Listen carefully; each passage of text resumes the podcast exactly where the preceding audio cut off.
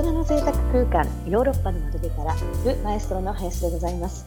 今日もパリの情報をお伝えしたいと思うので弊社ウェディングプランナーパリ在住の梅田をゲストに呼んでおります。こんにちは。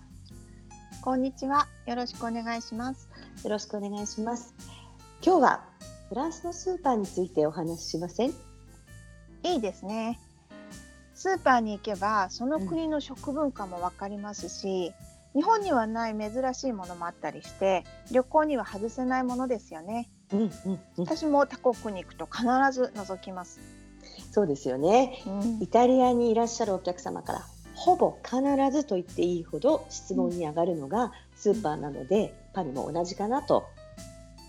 確かにあのホテルの近くのスーパーを教えてくださいってよく聞かれますね。うんでしょ？はい。で旅行中に消費する飲み物とかを安く買えたりしますし、お土産も効率よく選べるし、本当いいですよね。はい。スーパーもねいろいろ数あると思うのですが、滞在中のちょっとした必需品からお土産探しとしても便利なスーパーマーケットを教えていただきたいなと。はい、わかりました。まずは大衆的なフランスのチェーンスーパーであります、うん、モノプリです。はい、モノプリですね。いつもお世話になってます。ですよね。はい。あのパリの人も普段の買い物に使うスーパーという位置づけですかね。うんうん。種類も豊富だし、値段も、うん、まあ普段使っているというので、旅行者には本当スーパー価格値段で嬉しい位置づけですよね。そうですね、うん、モノプリグルメというプライベートブランドの商品あるんですよ。自社ブランドものですね。はい。あのリーズナブルな上にクオリティも高いので、ぜひチェックしてみてください。うんうん、あとモノプリではここ最近お土産の定番商品となっているエコバッグが相変わらず根強い人気ですね。ああ、私も買った。はい。あの本当1ユーロから2ユーロ程度なんですね。うん、で、ただ安いながらも大変丈夫なんです。で、私も何度もいつももうよく使ってるんですけれども、今まで破れたり切れちゃったってことは結構重いもの入れても一度もないんですね。うん、確かに安いですよね。で安いのにエッフェル塔の絵が、描かれてるものとか、もう可愛くてねすごいお得。いろいろな種類があったの覚えてます。あそうなんです、まあ、普通の無地もあるんですが、うん、まああの限定ものとかでこう出るんですが、うんうん、あのエッフェル塔はね本当にあの希少なんですよ。あそうなんかなりかなり限定限定中の限定なんです。であのやはりですね人気が高くてですね、うん、あっという間に売り切れてしまいましてお土産で大量買いしちゃう方もいるんですよね。確かにあの時あのーはい、レジによって持ってる袋が違くて見せてもらって、はい、あこれかわいいこれもっと欲しいって言ったんだけど、はい、なかった気がしますね。そうなんですよね。あとヒョウ柄も人気なんです。へえ、ヒョウ柄見なかったな。いろんな色でと限定で出るんですけれどもね、あのプレミアがついちゃう高くなっちゃう。へえ。まあ、軽いからね、旅行のお土産に何枚買ってもいいですよね。持って帰るのもすごい楽だし、小さくなるし。で、喜ばれますしね。そうそうそう。はい。で、オペラ座界隈のモノプリには、そのお土産にぴったりのパリの観光地がイラストされた可愛い柄が置いてある頻度が高いんですよね。他のモノプリのお店にはね、あんまりないんです。うん、あ、じゃあオペラ座界隈のモノプリを要チェックってことですね。そうですね。うん、はい。ででもやっぱりオペラ座界隈っていうことはパリの、はい、まあ中心中の中心じゃないですか。はい。旅行者にとってはあの身近に行けるスーパーとしてすごくいいですよね。そうですね。はい。うん、あのまあ皆さん必ずねあの立ち寄るかなっていう感じがしますね。うんうん。で次にスーパーと呼べるほどの大きさではないんですけれども日本人にとってはコンビニ感覚で入れるスーパーというのがありまして、えー、カルフールです。はい、イタリアにもカルフールは出店してますね。ありますよ。そうですか。うん、カルフールはもともと大型店で郊外に展開しているイメージがね強いんですけれども、はいはいうん、パリの街の中にもねあのカルフールシティとか、カルフールマーケットという、ね、名前で小さなスーパーがあるんです。はいはい。確かに小さいカルフール見かけますね。パリ中で、うん、ホテルに帰る前に水買っておこうとか結構使いました。で、うん、旅行中に使うちょっとしたものなど買うのに本当便利ですよね。うんうん、はい。まあで一通りのねあの品物揃ってますのでちょっと買い忘れたなっていうお土産ですね、うん、そういった時のね購入などにも使えるかと思います。うん、時間がない時ねあのとりあえずパッと入ってパッと買えるのがいいですよね。そうなんですよね。うん、でエッフェル塔近くのカルフールシティというお店は、うんうん、なんと夜ね、23時まで開いていまして、はい。まあ、ここまで遅い深夜営業のスーパーというのはねパリでは大変希少なんですよね。そうですよね。ヨーロッパでは遅くても21時ぐらいには閉まってしまうのでね。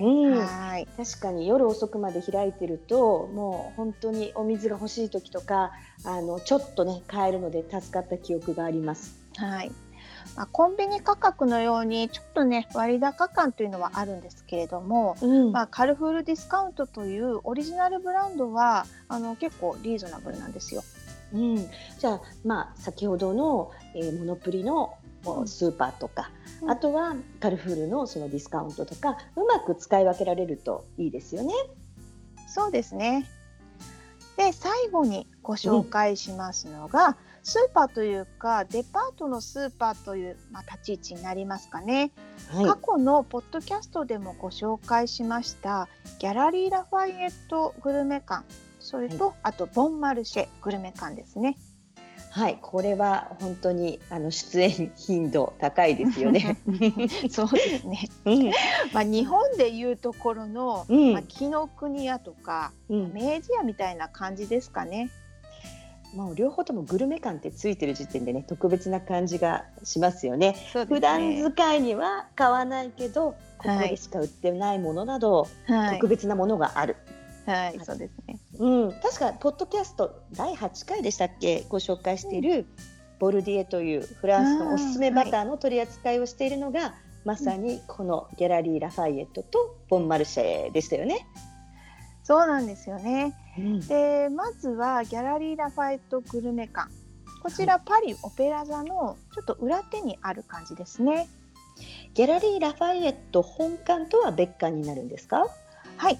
独立した建物ですね、うん、地下1階がバターチーズなどの生鮮食品。それからお土産系の箱入りのお菓子調味料などがあります、うん、で地上階がケーキとかチョコレートなどのお菓子で、その一つ上2階がワインそれから家庭用品といった感じになってます。確か私ね地上階と2階に行ったことがあるんですけど、はい。うん、地上階のケーキなどのお菓子売り場は、うん、もう日本のデパ地下を思い出すような雰囲気ですよね。目移りしちゃって。ね、うんそうなんですよね。地上階のケーキチョコレートそれからパン屋さんはパリを代表する有名どころのお店がもう揃ってますので、うん、ちょっとお店をいろいろ回る時間がないという方でも、まあ、こちらに来ればマカロンとかケーキとかチョコレートパン、まあ、一通りのねグルメがね楽しめちゃうんですよね。うんうん、2階のワイン売り場などもすごく充実していて、はい、何時間でもいられるあそこは。そうなんですね。うん、で、えーと、地下1階ですね、まあ、こちらのちょっと箱に入ったお菓子類がね必見なんですよ。であのパリ中心地にあるのでもう観光客のね誰もが一度は立ち寄るのではないかなと思います。そで、ね、そのため、はい、お土産になりそうなお菓子がですねもうちょっとセレクトされててもう便利なんですよねとっても充実してるんです。いいですねなんかワクワクしちゃいますよね。そうですね。で、テイクアウト可能なヤムチャの専門店も入ってるんですよね。なので、うん、ちょっとね、ホテルのお部屋で簡単に今日はね、お食事済ませたいなという時にはね、便利なんですよ。あ嬉しいですね。なんかフランス料理ちょっと重たくなってる時とかにはね、はい、ヤムチャ、うん、いいですね。あとは、ボンマルシェですね。そうですね。えー、ボンマルシェはフランス最古のデパートなんですけれども、はい、その本館から独立したスーパーなんですね。うん、確か佐賀にありますよね。そうですね。場所はサンジェルマンデプレ地区、閑静なね高級地区にあります。サンジェルマンデプレはオペラ座に比べてよりパリの人の息吹が感じられる地域ですよね。そうなんですよね。で場所柄観光客だけではなくてこの界隈に住むマダムたちがね通うスーパーなので、はいうん、お店の雰囲気も落ち着いてまして全体的にね高級品がラインナップされてる印象なんですよね。うんなんだか通の人が通うイメージありますねあのエリアは。そうですね、うん、でお土産になりそうなお菓子も、まあ、こちらも豊富に揃っていて、うん、あとねギャラリーラファエットの方にはちょっと置いてないメーカーもあるんですよね。うん、ずっと前に私ここでもエコバッグ買ったんですよね。はい布製のしっかりした作りでモノプリのナイロン製よりは、まあ、ちょっと畳んでも少しかさばるし、まあ、お値段も若干違いは出たんですけれども、うん、その分ねあのスーパーで買ったものを入れるだけにはちょっともったいないクオリティで最終的にお稽古バッグになりました。映画はねすっごい可愛かったの。うんねエコバッグだけでも結構特徴が出ますし、うん、日本でもスーパーの袋に課金されるようになったのでお土産でもねね重宝しそうですよね。うん、いくつあっても嬉しいですよ。そうですね。嬉しいですね。うん、うん、ゆうこさん、今日もありがとうございました。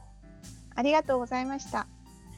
今日ご紹介した内容はブログやインスタグラムなどで詳細の情報やお写真を公開しております。ぜひそちらもチェックしてください。次回もお楽しみにお元気でお過ごしください。